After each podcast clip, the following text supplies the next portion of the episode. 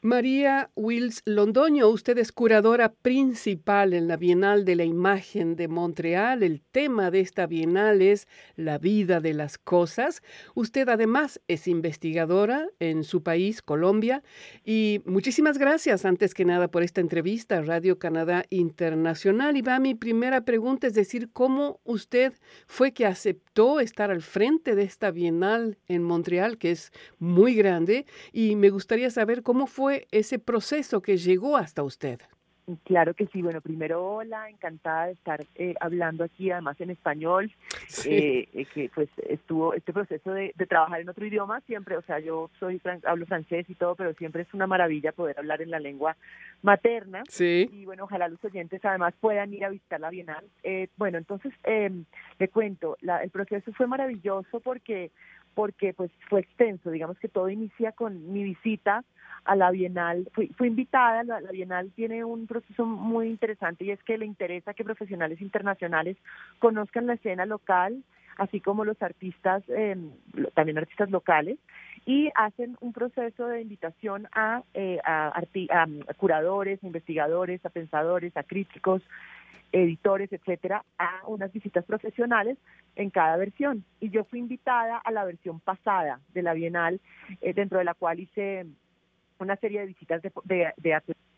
y también eh, em, estuve en un eh, visionado de portafolios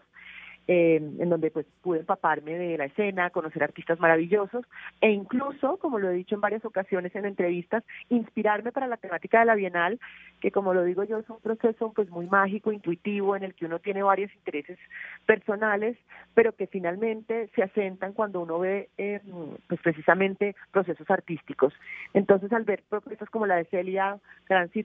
o como Juan Ortiz Alpuy o como Catherine Don que vi en esa, en esa visita, eh, sin que yo supiera que yo iba a ser la curadora, simplemente fueron propuestas que quedaron como en mi mente y al, al poquito tiempo después, como a los 15 días, se confirmó que querían que yo hiciera una, una propuesta curatorial, invitan a cinco curadores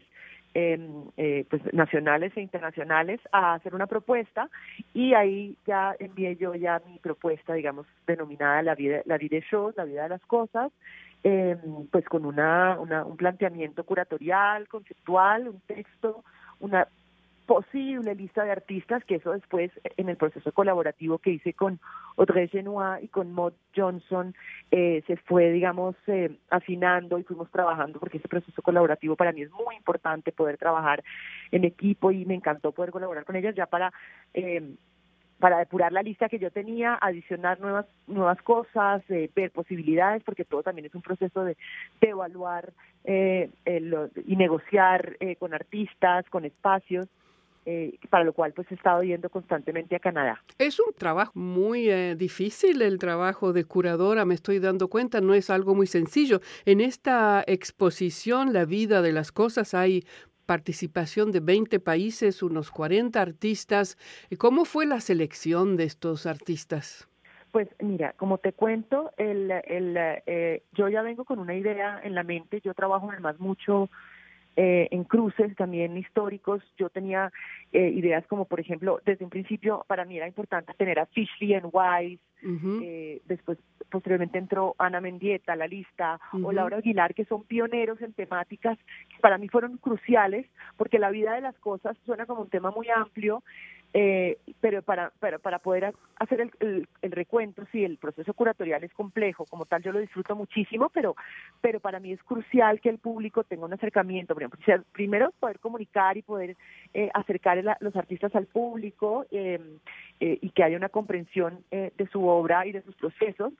Eh, pero en todo caso, para mí es importante involucrar estas figuras pioneras y como hay cuatro ejes temáticos dentro de la Bienal que me interesa pues contarles aquí también un poquito eh, cómo está, digamos, construida o narrada la Bienal es a través de los ejes que tienen que ver con el cuerpo cosificado, con el objeto como, digamos, parte de una narrativa de lo absurdo, que viene un poco de las miradas del surrealismo. Eh, justamente esa, esa eh, María, esa era un poco mi pregunta para, para poner en contexto esta exposición. esta Bienal se basa en cuatro temas como está, como usted ah, lo dice, y son temas que nos llevan a, a, imaginar de manera diferente las relaciones entre seres humanos y objetos. Usted dijo al inicio de que usted había mandado un proyecto, es que usted fue la que creó esos cuatro temas que propuso esos cuatro temas. Pero bueno, de todas formas, de todas formas, antes de, antes de, pues porque me adelanté entonces en la pregunta ya, ya entro otra vez en los hechos temáticos, pero de todas formas, sí, el proceso curatorial, ¿cómo se hace? Se hace básicamente teniendo un contacto con los artistas y en una investigación constante eh, que yo pues estoy haciendo y que también lo hicimos de manera colaborativa con con, mis, eh, con, con eh, la directora de la Bienal y con la curadora asistente de la Bienal, en donde eh, digamos que es parte de mi trabajo estar pendiente y visitar eventos y, eh, y, y, este, revisar catálogos, o sea, es una investigación constante de de ver qué está, digamos, circulando, qué, está, pasando en el medio. Y eso es, digamos, en términos internacionales. Para la propuesta de arte, en términos de Canadá, se recibieron portafolios, muchísimos, porque para Canadá, digamos que es muy importante para la Bienal tener un alto componente de artistas canadienses. Por ende, se hace una convocatoria abierta, se reciben portafolios, se revisan esos portafolios y se hace una selección, porque casi la mitad de los artistas son canadienses con el, la maravilla de que Canadá es un país tan diverso y tan maravilloso que ha acogido tantos, tantos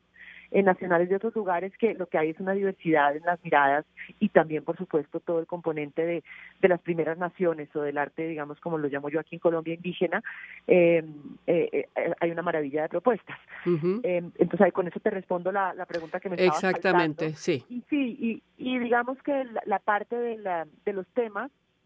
yo siempre tuve, digamos que esos cuatro ejes temáticos dentro de mi, dentro de, eh, o sea, dentro de mi pensamiento. Cuando, cuando fuimos discutiendo ya, porque el proceso colaborativo se hizo muy desde el, o sea, yo, yo hice el planteamiento temático, pero, pero cuando yo ya tenía estas ideas en mente de ciertos artistas, ya se iban digamos, trazando estas narrativas que tenían que ver con estos temas. Yo siempre supe que quería trabajar con el tema de naturaleza muerta, yo siempre, naturaleza muerta entendida dentro de lo contemporáneo, yo siempre supe que quería trabajar la temática de lo absurdo y la, y la, y los, y los, digamos, como esos vínculos con el, con el surrealismo y el dada, y siempre supe que quería trabajar la, noción del cuerpo cosificado y el objeto cultural. O sea, esto siempre fue un tema, fueron temas que me, porque para mí eh, desde un inicio lo que quise trabajar fue la tensión en la sociedad contemporánea entre aproximaciones al objeto que por un lado desechan, por un lado el objeto es efímero, por un lado no nos importa el devenir del objeto, pero en contraste hay otras aproximaciones al objeto que son sumamente, por un lado, ritualistas, o sea, que, que tienen que ver con el ritual, con la aproximación más espiritual e incluso de fetiche en cuanto a cómo nos volvemos y nos acercamos a ciertos objetos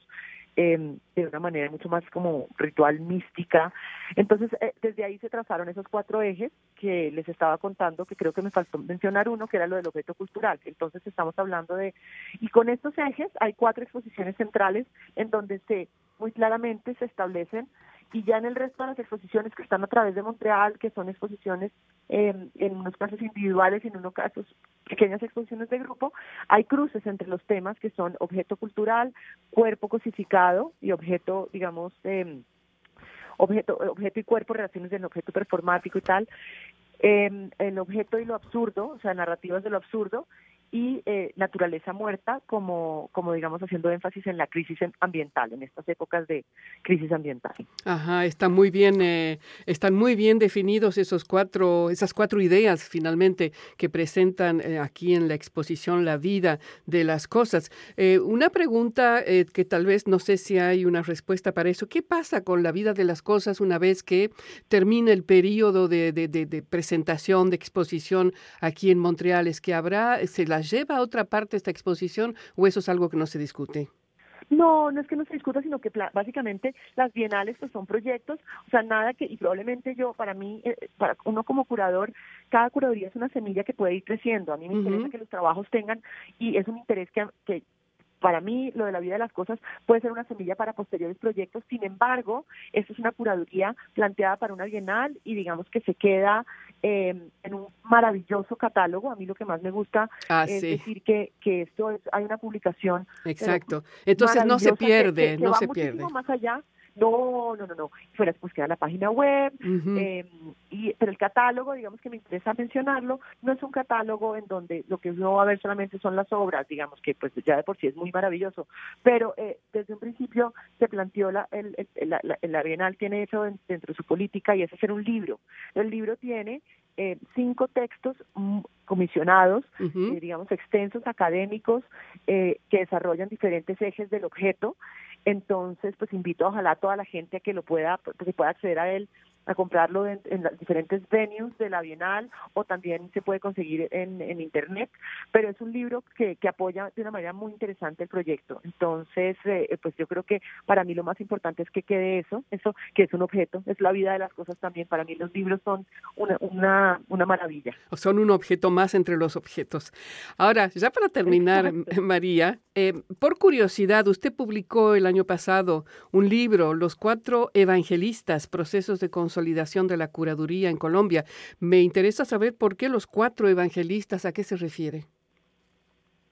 Qué maravilla, pues eso me encanta hablar de este tema. A ver, los cuatro evangelistas es, es algo que no acuñé yo, es un, término histórico de cuatro personajes que en la década de los 70, o sea, iniciando los 70, fueron eh, nombrados los primeros curadores de museos de arte moderno en Colombia, en diferentes ciudades de Colombia. Y por el poder que, digamos, tenían y detentaban y ellos, entre ellos, eh, eh, eh un poco en, sentido de humor, con, en Colombia todo hay, hay muchísimo sentido del humor, entre ellos y otros artistas nos empezaron a llamar los cuatro evangelistas porque, porque curar un poco y determinar, definir los cursos de la historia del arte, porque finalmente un curador lo que está haciendo es